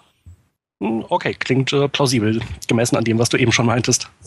Denke ich auch. Also ich denke, Riker ist, ist sicherlich einer der Charaktere, mit dem man sich da noch am meisten identifizieren kann. Picard, wie gesagt, zum Ende hin auch zunehmend. Also Picard gefällt mir immer besser und ähm, im Gegensatz zu Riker ist ja Picards Entwicklung hier erst ganz am Anfang gewesen, während Riker nachher ja tatsächlich dann der ewige erste Offizier wurde, wo man manchmal auch gedacht hat, naja, wo geht's dann hin? Die, die, seine, in Anführungszeichen, seine Traumpartnerin, die macht, die macht sich dann mit dem Klingonen davon und er bleibt, er ist der ewige erste Offizier. Bei ihm entwickelt sich nachher gar nichts mehr weiter. Für ihn war es eigentlich ganz gut, dass die Serie nachher dann endete nach sieben Staffeln. ja. Ähm, also ich würde halt sagen, äh, mein Lieblingscharakter in der ersten Staffel war Data. Der hat so viel gerettet von, äh, von schlechten Folgen, äh, üblen Skripten, äh, schwachen Kulissen und ähm, es gibt so viele Szenen, äh, wo einfach Datas wunderbarer kindlicher Humor äh, einem wieder in Erinnerung ruft, wie schön Star Trek doch sein kann. Das hast du jetzt sehr schön gesagt. Ja, dem kann ich mich nur anschließen. ja, ziehen wir nochmal ein Gesamtfazit dieser ersten Staffel. Wir hatten ja am Anfang schon unsere Eindrücke geschildert. Ähm, die Rezensionen im Netz sind ja auch sehr positiv ausgefallen. Ich denke mal, unterm Strich kann man sagen, also inhaltlich durchaus durchwachsen diese Staffel, aber ähm, qualitativ mit der Blu-ray-Veröffentlichung auf jeden Fall eine ganz tolle Sache, oder? Ja, auf jeden Fall. Ähm, ich würde sagen, muss man haben als, äh, äh, als jemand, der diese Serie haben will. Wenn man jetzt äh, 20, 30, 40 Euro spart und sich die DVD kauft, das wäre definitiv äh, eine falsche Entscheidung. Wer die DVDs schon hat, wird an den Blu-rays trotzdem sehr viel Spaß haben. Allerdings, äh, es gibt ja noch so ein paar kleine technische Schwierigkeiten. Da sollten wir vielleicht an dieser Stelle kurz drauf eingehen. Nämlich der äh, Ton in der englischen 7.1 Tonspur. Da gibt es offensichtlich doch verschiedene Episoden, ähm, äh, wo der Ton nicht vernünftig abgemischt ist. Persönlich konnte ich das allerdings nicht nachvollziehen, weil ich hier kein 7.1 und auch kein 5.1 Set habe, sondern das nur auf Stereo höre. Und die Stereotonspur in der englischen Fassung äh, ist ja in Ordnung. Konntet ihr das nachvollziehen? Hattet ihr da Probleme? Also nicht nur die Stereospur ist in Ordnung, auch die 7.1 Spur ist, wenn man sie auf einem Stereosystem hört, äh, dann auch unproblematisch. Also diese Probleme konnte ich jetzt auch nicht nachvollziehen, allerdings eben auch aus der Problematik heraus, dass ich kein entsprechendes System habe. Ähm, man muss vielleicht zu diesen Debatten sagen, sie werden ja manchmal ziemlich hysterisch geführt. Also ich habe jetzt schon solche und solche Meinungen gehört. Es geht ja offenbar darum, dass der, äh, dass einer der Center-Kanäle dann irgendwie nach links und rechts dann aussteuert und die Stimmen und die, und die vertauscht sind. Also ja, ja, genau, richtig. Und, und ich denke mal, ja, ohne jetzt das im Einzelnen nachvollziehen zu können, aber ich habe schon unterschiedliche Meinungen gelesen, was das angeht von Leuten, die solche Systeme haben. Und manchmal werden solche Debatten eben auch sehr hysterisch geführt. Andererseits ist es natürlich so, die, der Ton, der bessere Ton und die, das bessere Bild sind ja nun mal die Gründe, warum man sich diese Blu-rays kauft. Und wenn diese Qualität nicht gegeben ist, und besonders wenn ich mir so ein teures 7.1-System kaufe, um dann zum Beispiel diese Blu-ray mir dann anzusehen und zu hören, und ich stelle fest, das ist ja irgendwie jetzt fehlerhaft, klar, dann kann ich es natürlich auch äh, kann ich natürlich verstehen, dass man so einen gewissen Perfektionismus dann eben auch hat, dass man eben erwartet, dass es dann auch hundertprozentig ist. Also äh, vielleicht um das Ganze mal aufzulösen, ich bin stolzer Besitzer eines 5.1-Systems immerhin. Ähm, ich habe jetzt mal in den Folgen kurz, wo, ich wusste, dass da halt was schräg läuft, kurz umgeschaltet, weil ich gucke die Folgen ja in Deutsch, um einfach mal zu hören. Ähm, Positiv ist, man nimmt wahr, dass das System genutzt wird, dass halt aus verschiedenen Stellen die Geräusche kommen. Und ich muss sagen, ganz ehrlich, es ist nicht störend. Zwar ist dann links mit Mitte vertauscht und manchmal rechts mit Mitte vertauscht. Das ist aber nicht weiter schlimm, weil um den räumlichen Effekt, um den es da geht, der wird auf jeden Fall erfüllt. Und ähm, ich finde das überhaupt nicht störend, ganz im Gegenteil. Ähm, man, äh, man kann seine Dolby Surround Anlage nutzen und äh, es ist, wenn man sich nicht wirklich drauf konzentriert, eigentlich nicht hörbar. Und von daher pure Hysterie, meiner Meinung nach. Also, ich konnte es halt persönlich nicht nachvollziehen, äh, eben aus den erwähnten Gründen. Allerdings äh, habe ich, wann war es, gestern eine Mail von Amazon bekommen, wo ich meine Staffel gekauft habe. Äh, da steht drin, der Hersteller hat uns darüber informiert, dass die englische Tonspur dieses Titels einen Defekt aufweist. Der Center-Ton schwankt zwischen den vorderen Surround-Kanälen und fällt unangenehm störend auf. Bitte entschuldigen Sie diesen Fehler. Wir möchten diese Angelegenheit natürlich schnellstmöglich für Sie klären und stehen diesbezüglich bereits in Kontakt mit dem Hersteller. Wir werden uns so bald wie möglich erneut per E-Mail bei Ihnen melden, um, äh, um Ihnen die weitere Vorgehensweise bezüglich eines Austauschs mitzuteilen. Also offensichtlich ist man an dem Problem dran. Achso, und äh, 5 Euro Gutschrift sind äh, in der Mail von Amazon gleich auch noch mit dabei. Oh. Also es ist ja auch im Netz zu lesen, dass das Paramount bzw. CBS plant, einen Austausch der Discs vorzunehmen. Das hat man ja schon bei der Schnupper Blu-ray gemacht mit der verschobenen Tonspur äh, bei Der Weg des Kriegers. Äh, Quatsch, nicht Der Weg des Kriegers, bei der Klingonenfolge. Die Sünden des Vaters. Die Sünden des Vaters, ja, Entschuldigung. Und äh, also das schließt im Prinzip so ein bisschen an an die Debatte, die wir auch im ersten Trackcast schon mal geführt haben. Auf der einen Seite ist es, denke ich, etwas problematisch, dass man doch so fehlerhaft arbeitet, dass da immer wieder solche Lapsi unterlaufen, besonders nach der Schnupper-Blu-ray hätte das nicht unbedingt sein müssen. Auf der anderen Seite ist es eben auch so, dass sich CBS da sehr kundenfreundlich und kulant zeigt und dann ja auch dann alles Mögliche unternimmt, um die Leute dann zufriedenzustellen, auch wenn das dann manchmal mit Wartezeiten dann verbunden ist. Aber sie könnten ja jetzt auch einfach sagen, ja, ist halt so Pech gehabt. Dann machen sie nicht, sie äh, planen eine Austauschaktion. Und ja, man kann sich nur wünschen, dass sie eben dann doch ein bisschen mehr die Qualitätssicherung verbessern, dass dann nicht bei der zweiten Staffel das gleich wieder so weitergeht. Ja, dem würde ich mich anschließen. Und äh, dann vielleicht äh, als äh, ergänzende Frage noch die Verpackung von dieser Edition. Äh, wie hat euch die gefallen? Also mir hat die Verpackung eigentlich sehr gut gefallen, muss ich sagen. Ähm, das liegt aber weniger jetzt an dem Verpackungsdesign an sich, sondern vielmehr daran, dass man ja zum ersten Mal, oder nicht zum ersten Mal, aber im Gegensatz zu den äh, Serien-DVDs jetzt relativ handliche, äh, einen relativ handlichen Schuber hat, den man eben auch ins Regal stellen kann, ohne dass man Gefahr läuft, dass nach sieben Staffeln dann letzten Endes der Schrank dann zu Ende ist. Butterbrotboxen. Ja, ja, genau. Wo auch mal eine Banane drin sein kann. Oder auch ein Apfel. ja. Nein, aber das finde ich schon recht positiv. Ähm, ansonsten kommt das ganze Ding ja relativ schmucklos daher. Hm, sag mal, das Design ist ja angelehnt an die damaligen Serienboxen und ja, äh, es reicht für mich vollkommen aus, ehrlich gesagt. Also ich habe da jetzt kein, kein negatives Gefühl dabei, dass ich jetzt denke, die hätten da viel mehr machen müssen. Hm, interessant ist ja, und da würde ich dann gleich einen weiterführenden Gedanken einbringen wollen, es gibt ja diese Collectors Edition, die ja in einem anderen Design ausgeliefert wird und die ja augenscheinlich ja auch viele Fans jetzt abwarten, weil sie sagen, ich kaufe mir jetzt nicht die erste Staffel ähm, jetzt in der, in der Standardbox, sondern gleich in der Collectors Edition, nur die müssen jetzt einen Monat länger warten. Ist denn das ein intelligenter Schachzug gewesen? Weil irgendwie hält man sich jetzt ja auch dadurch die, die Käufer vom Leibe, habe ich so den Eindruck. Wie seht ihr das? Ähm, also ich würde auch sagen, wenn schon, dann beide auf einmal veröffentlichen oder mit sehr viel größerem zeitlichen Abstand. Ähm, wobei halt die Frage ist, was ist der große Vorteil an der Collectors Edition? Äh, so wie ich das bisher gesehen habe, äh, die Collectors Edition kommt im sogenannten Steelbook. Das ist also eine ja, äh, Stahlverpackung oder äh, irgendein Metall jedenfalls.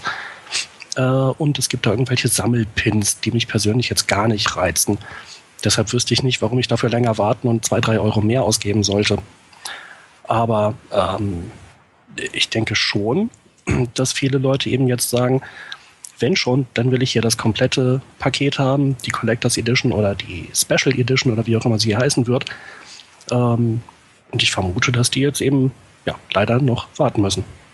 Das ist ja ganz interessant, was du sagst, denn ähm, wir haben ja auch äh, bei Facebook äh, gefragt, beziehungsweise nicht nur bei Facebook gefragt, sondern auch unsere Zuhörer gefragt, äh, wie die erste Staffel von TNG auf Blu-ray gefällt. Da haben halt der äh, Phil hat halt genauso wie der Andreas, aber auch wie der Konstantin geschrieben. Ähm, ja, die warten halt alle noch auf die Collectors Edition und ähm, ja, ähm, ich denke mal, viele warten einfach drauf und finden es so ein bisschen schade. Jetzt machen wir die Leute noch zusätzlich heiß. Wir haben schon ein paar Folgen gesehen, aber ich finde es eigentlich schade, dass man die Sachen nicht gleichzeitig auf den Markt wird, wie es beispielsweise bei Computerspielen der Fall ist.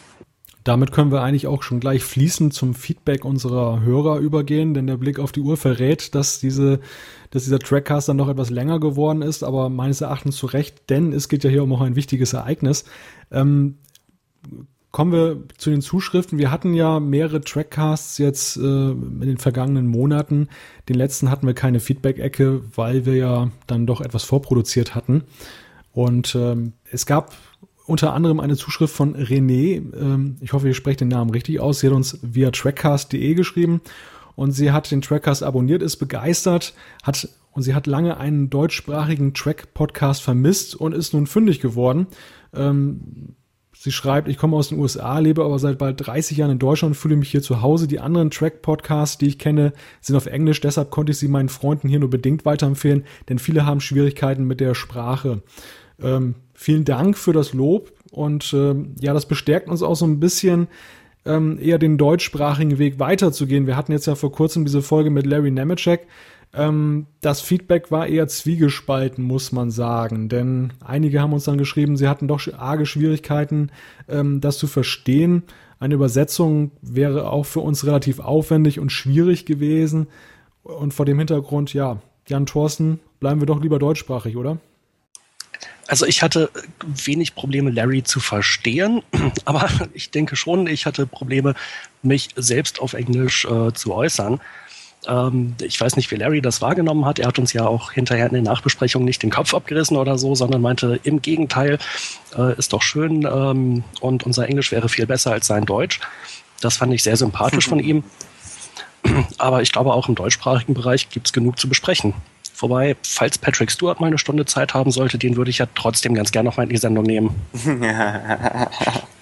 ähm, also ich finde, ähm, unsere Abrufzahlen äh, und unser Feedback, was wir haben, äh, bestätigt uns eigentlich, dass wir auf Deutsch weitermachen können und sollen.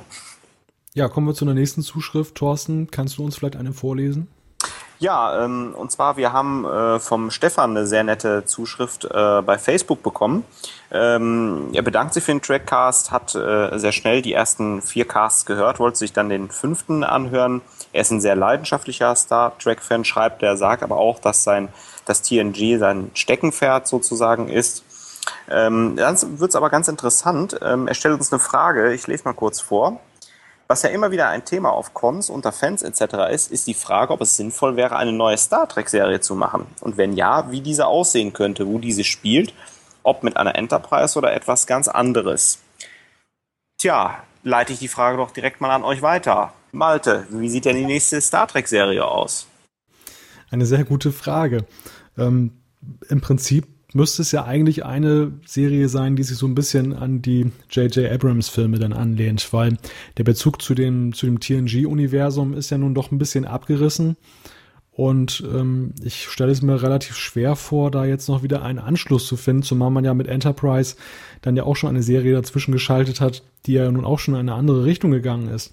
Also, tja, mir fehlt im Moment so ein bisschen die Fantasie, wie so eine neue Star Trek-Serie aussehen kann.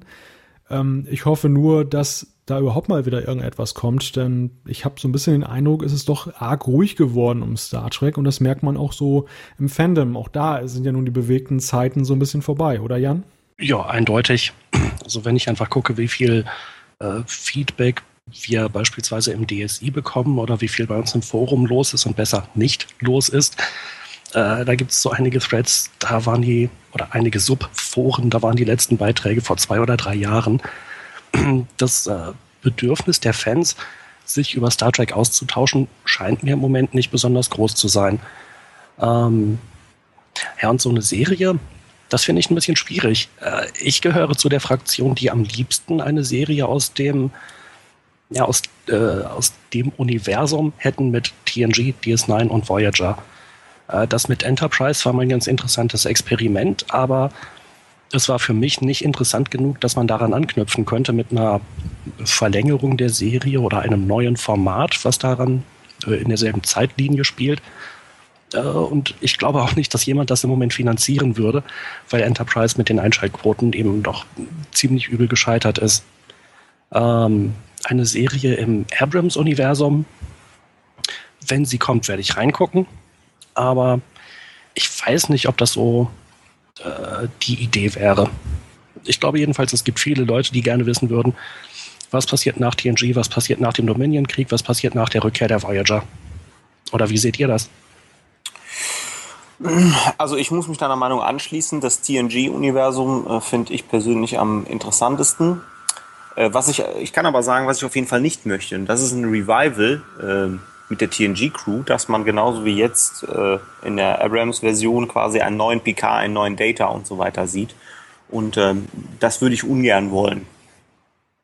Äh, ich glaube, da würde ich sogar komplett wahnsinnig werden, aber ich glaube, das kann ich mir nicht vorstellen, dass das jemand macht. Die Amis, um das mal so platt zu sagen, die sind ja ganz große Fans von Remakes aber sie haben zumindest den Anstand, ein paar Jahrzehnte vergehen zu lassen in den meisten Fällen. Da sind wir schon in Rente. Ja. Und besprechen das Ganze in Trackcast Nummer 400. genau, dann können wir äh, in ein paar Jahren oder Jahrzehnten dann sagen, wir fanden die Idee schon damals scheiße. genau, siehe Trackcast Nummer. sehr, sehr schön. Ähm, ja, Jan, hast du noch eine Zuschrift? Äh, wir haben jede Menge Zuschriften. Äh, lass mich kurz gucken. Alex aus Österreich hat uns geschrieben, dass wir einen kleinen Tippfehler direkt auf der Startseite hatten. Und da fehlte ein N, da stand, werdet unsere Freude. Ja, sollte, glaube ich, Freunde heißen. Und ist mittlerweile auch behoben. Wunderbar. Aber vielen Dank auf jeden Fall für den Hinweis. Das zeigt wiederum, wie aufmerksam unsere Hörer dann auch unsere Seiten durchlesen. Das steht nämlich dann an einem Satz, der relativ weit unten steht. Also Respekt. Vielen Dank, Alex, für den Tipp und auch an alle anderen, die uns sehr intensiv verfolgen. Ähm, das muntert uns schon sehr auf und motiviert uns auch eben diesen Trackcast dann immer weiterzumachen. Und dann hätte ich gleich noch einen. Boris hat uns via trackcast.de geschrieben, tolle Folge, wäre sonst nie auf Eberswalde aufmerksam geworden, werde ich mir mal laden und mich durchhören. Ja, Gute Idee, kann ich sehr empfehlen. Das wird sich auf jeden Fall lohnen. Malte, was gibt's denn Neues aus der Twitter-Ecke? Ja, da pulsiert es auch. Wir haben aktuell 53 Leute, die uns da folgen. Ähm, bei Facebook haben wir übrigens schon aktuell 58 Freunde, also sehr positive Entwicklung und ähm, ja, danke an alle, die uns da liken und dann auch so indirekt dann weiterempfehlen über ihre, über ihre Chronik. Äh, ähm, da geht aber noch was, ne? Liebe ja. Facebook-Mitglieder. Äh, Nur der Himmel ist die Grenze, sagte mal irgendjemand. Ja. Auf jeden Fall zu Twitter. Da hat uns äh, das mit ohne Dings geschrieben. Ähm, er lobte eben auch die Eberswalde Episode. Die Sache mit Raumstation Alpha Base ist unterhaltsam und ich habe selbst auch einige Folgen.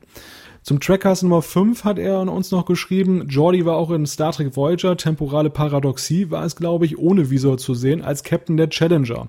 Also wieder ein Lob für einen Hörer, denn auch da, da ging es, glaube ich, darum, wann wir Jordi nochmal ohne Visor gesehen haben oder überhaupt gesehen haben.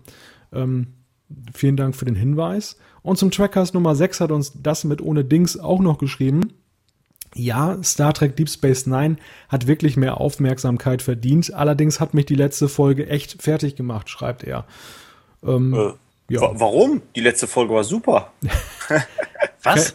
Ja. Wieso war die Folge super?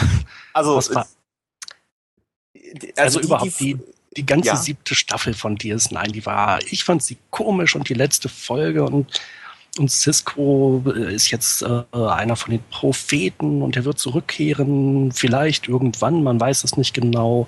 Das ist nur einfach der verzuckerte Holzhammer, weil Cisco tot ist. Ja, aber ich habe das erst vor, äh, vor ein paar Monaten nochmal komplett durchgesehen, die Serie. Und ich hatte schon so verstanden, dass er da seinem Sohn gesagt hat, äh, dass er zurückkehren wird und dass er mal alles andere als tot ist. Hm, ich bin mir da nicht so sicher. Ich glaube einfach durch diese Geschichte, dass man halt Kamal ähm, sozusagen Cisco ausgestattet hat, ähm, dass man, dass das so die Metapher war, dass er in die nächste Bewusstseinsebene einzieht, was für mich auch gleichzeitig mit dem Tod seines normalen Lebens klarkommt. Aber vielleicht sollte man daraus mal einen eigenen Trackcast machen. Ich, ich wollte es gerade sagen. Hier ist sehr viel Diskussionspotenzial. Also ganz, ganz vielen lieben Dank äh, an das mit ohne Dings über Twitter. Äh, ähm, du siehst, mit einem einfachen Satz kann man hier wirklich äh, einiges auslösen bei uns. Das stimmt. Aber diese Idee möchte ich auch ganz gerne aufgreifen. Ähm, wir uns interessiert natürlich auch, wie ihr unsere Entwicklung seht. Ähm, Thorsten hat es ja gerade gesagt, wir haben ja diesen Trackcast aufgebaut äh, oder gestartet, um uns so ein bisschen auf die TNG Blu-ray-Veröffentlichung zu konzentrieren. Das wird sicherlich auch so bleiben, denn es kommen ja noch weitere Staffeln heraus. Aber gleichzeitig haben wir auch schon den Gedanken gehabt, dass wir vielleicht auch in die anderen Serien mal ein bisschen mehr reinschauen und äh, darüber in dem Podcast sprechen. Vielleicht schreibt ihr uns einfach mal, was ihr darüber denkt, über diese Idee, ob ihr das gut finden würdet. Und äh, ja, dann schauen wir mal, was wir da so machen. Wir machen es sowieso, also unabhängig davon. auch ein bisschen Motivation hilft uns dann auch weiter. genau. Okay. Ähm, wenn von eurer Seite nichts mehr weiter ist, würde ich ganz gerne noch zwei Anmerkungen loswerden. Ja, dann schieß mal los. Ähm, die eine Anmerkung betrifft Christian Hinze, der ja unser Gast war in, oh, erschlag mich nicht, Trackcast Nummer 4 war es, glaube ich. Richtig müsste hinkommen. Und äh, der hat ja uns damals ja mit seinem Expertenwissen begeistert, äh, was die Track-Props angeht. Er hat jetzt nicht mehr nur einen Blog zu Track-Props, sondern auch einen äh, Blog gestartet zu Star Trek HD. Das Ganze heißt auch dann so, startrek-hd.de. Dort begleitet er auch dann die Blu-ray-Veröffentlichung und ähm, ja, wer mal reinschauen möchte, ein kleiner Tipp von unserer Seite. Ein weiterer Tipp ist dann in eigener Sache, denn wir haben auch die erste Blu-ray uns mal intensiv angesehen und äh, eine Rezension ist auf den Trackcast-Seiten erschienen. Sie ist aber allerdings auch über den DSI auf der Startseite aufrufbar. Wir haben uns da die einzelnen Aspekte mal angesehen, wie die Extras, Verpackungen und diese ganzen Geschichten. Ähm, wer sich dafür interessiert und wer diesen Trackcast bis zu dieser Minute durchgehalten hat, wird sich sicherlich auch die Rezension durchlesen wollen. Ihr seid herzlich eingeladen, da mal reinzuschauen. Kann ich übrigens sehr empfehlen, hat Malte wirklich auch wieder sehr umfassend und äh, sehr gut geschrieben. Vielen Dank. Ja, dann würde ich an dieser Stelle sagen, äh, beschließen wir hier mit den Trackcast Nummer 8. Es sei denn, es gibt von euch noch irgendwelche Anmerkungen zur ersten Staffel, die ihr noch unbedingt loswerden möchtet. Ich glaube, wir haben das Thema mal wieder ziemlich umfassend erschöpft. Keine weiteren Fragen, euer Ehren. Dann sei es so. Dies war der Trackcast Nummer 8. Wie immer freuen wir uns über euer Feedback. Schreibt einfach eine E-Mail an post.trackcast.de, klickt auf den Gefällt mir-Button bei Facebook oder folgt uns auf Twitter. Alle Infos zur Sendung gibt es auch auf, auf unserer Homepage www.trackcast.de. Da erfahrt ihr es zuerst, wenn es eine neue Folge gibt. Und wir freuen uns auf jeden Fall, wenn es bei der nächsten Sendung ein Wiederhören mit euch gibt, wenn ihr bis hierhin durchgehalten habt. Vielen Dank und bis dahin macht es gut. Tschüss. Tschüss. Wiedersehen.